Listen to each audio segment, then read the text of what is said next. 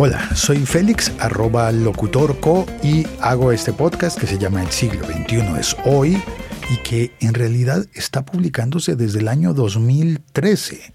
En esa época era diario, ahora vamos en que es quincenal, pero de vez en cuando busco en el cajón de los episodios antiguos y rescato alguno que me parezca meritorio. Hoy tengo este para proponerte, un episodio sobre el teclado. ¿Cómo pasamos de la máquina de escribir a escribir en un teléfono?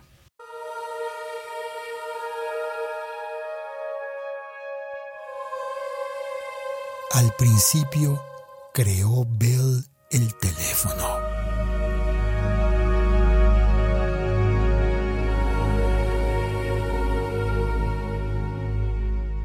Conectado por un cable a otro teléfono.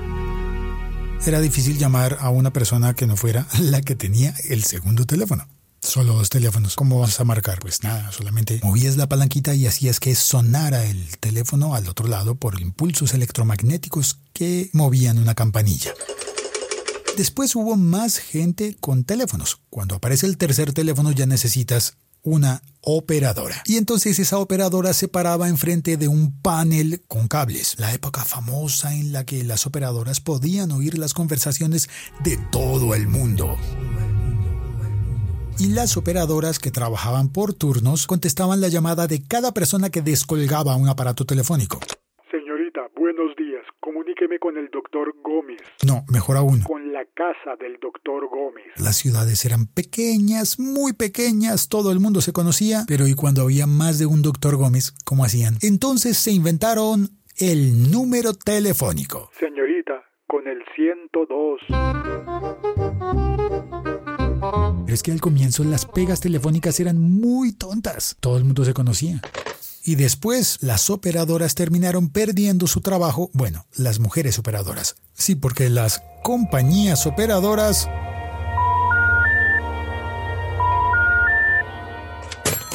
Y cuando todos los aparatos telefónicos tuvieron un disco para marcar los números...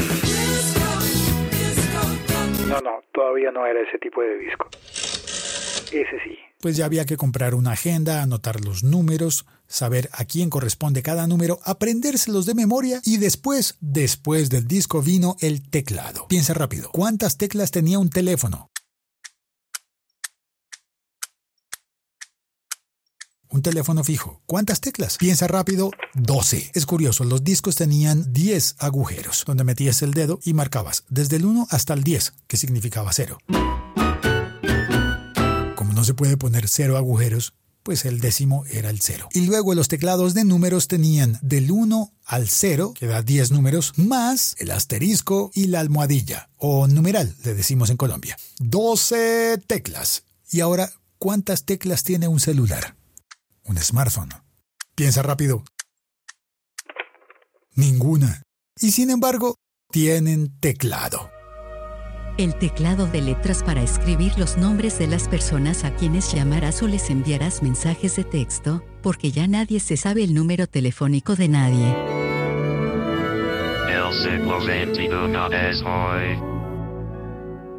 No, los teléfonos ya no tienen teclados. Hubo una época en la que les pusieron muchas teclas pequeñitas, pequeñitas, como las de una morita, y por eso un tipo de teléfono se llamó BlackBerry como la fruta, como la mora.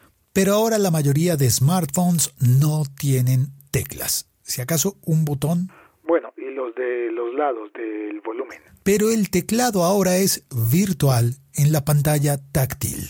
Virtual de software. En ese tecladito pequeño, el QWERTY, en los teléfonos táctiles, heredado de las máquinas de escribir sobre las que hablaremos más adelante, en el que las letras tienen esa disposición tan extraña que fue inventada cuando los métodos mecánicos necesitaban que las letras más frecuentes no se cruzaran entre sí. Por eso las letras están distribuidas de una manera tan caótica, nos podría parecer. ¿Por qué no están en el orden del abecedario? A, B, C, D, E, F, G, H, E. Porque el sistema de prueba y error en tiempos de imprentas y de máquinas tipográficas, dio como resultado que esa era la disposición ideal para que las vocales, que son las más frecuentes, no se cruzaran. Y en teoría, pudieras escribir sin que se atoraran los tipos, las barras metálicas, que ya no existen, ¿no? Perdón, me atoré. Bueno, en un instante te contaré más sobre el QWERTY. Pasemos ahora a recomendar aplicaciones de teclados. El siglo XXI es hoy. Bueno, y en esta parte, en el episodio del 2016, yo nombraba las aplicaciones que había que instalar en el teléfono para tener teclados diferentes. Ahora, la verdad es que ya no se usan. Aunque hay unas que todavía valdría la pena mencionarlas, aún en 2022. Si quieres probar cosas raras y exóticas, puedes probar el Minum. Minum con doble U.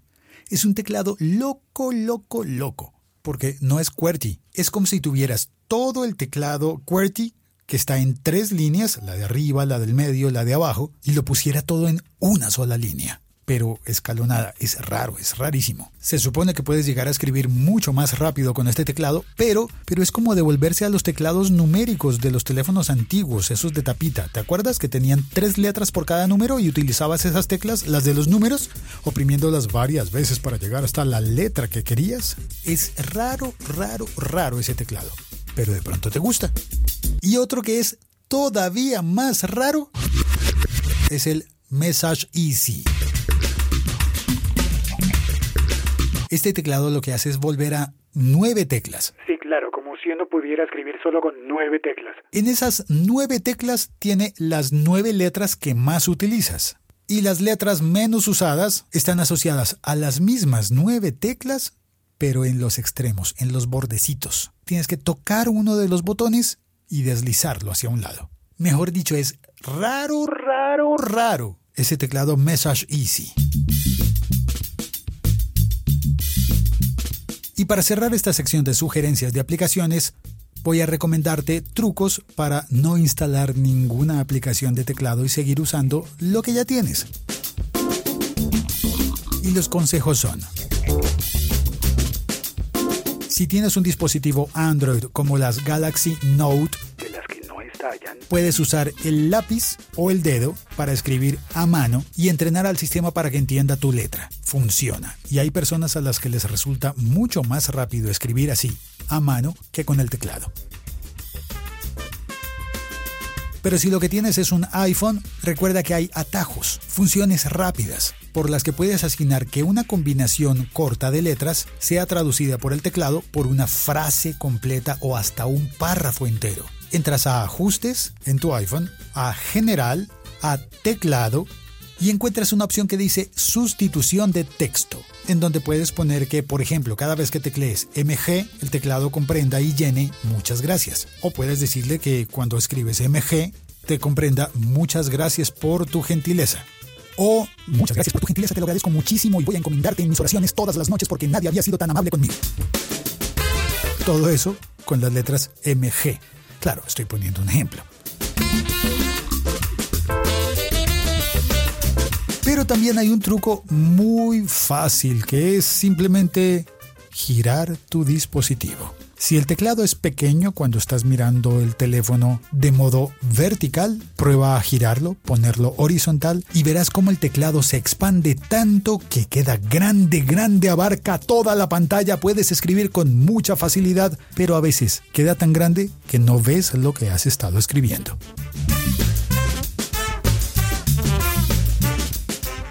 Sí, puedes llegar a abarcar toda la pantalla fácilmente. Así que para gustos los colores, porque a la hora de escribir, tú mandas.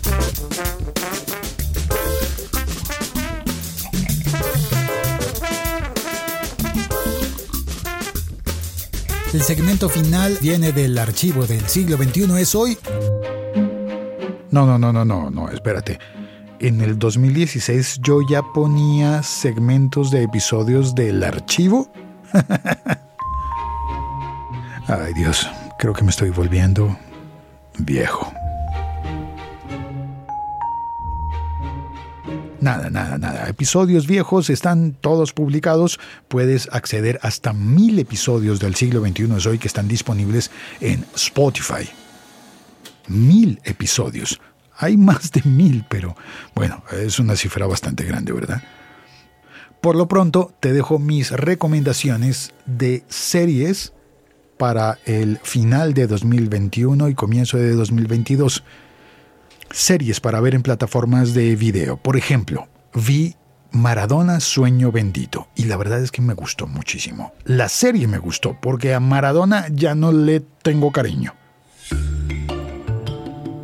Después de haber visto esa serie, no, no. Y también quiero recomendar Get Back, la serie documental de Peter Jackson con em, archivo fílmico de The Beatles. La verdad es que es muy aburrida esa serie porque es sentarse a uno a ver a los Beatles ensayar.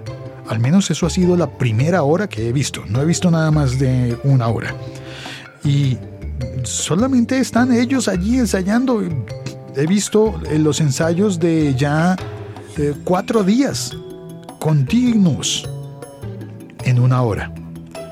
Y en total son creo que un poco más de seis horas de serie en tres episodios, que son tres episodios del largometraje. Y no falta quien ha comparado a Get Back de Peter Jackson con El Señor de los Anillos de Peter Jackson. La trilogía. Sobre una historia de un grupo de jóvenes que emprende una aventura y... Ah, esto me lo contó Carlos Solano que creo que ya ha visto más de la serie. Bueno, nada, nada, nada. Si no eres fan de los Beatles a morir, creo que tal vez te parezca aburrida la serie. Y yo sé, algunos van a estar queriéndome crucificar por decir que los Beatles son aburridos, pero es que están ensayando y peleando y... Yo sé, mucha gente sí quiere ver eso. Pero no sé yo si para millennials, centennials, en fin. Gracias por escuchar. Soy Félix, arroba locutorco en todas las redes sociales. Chao, cuelgo.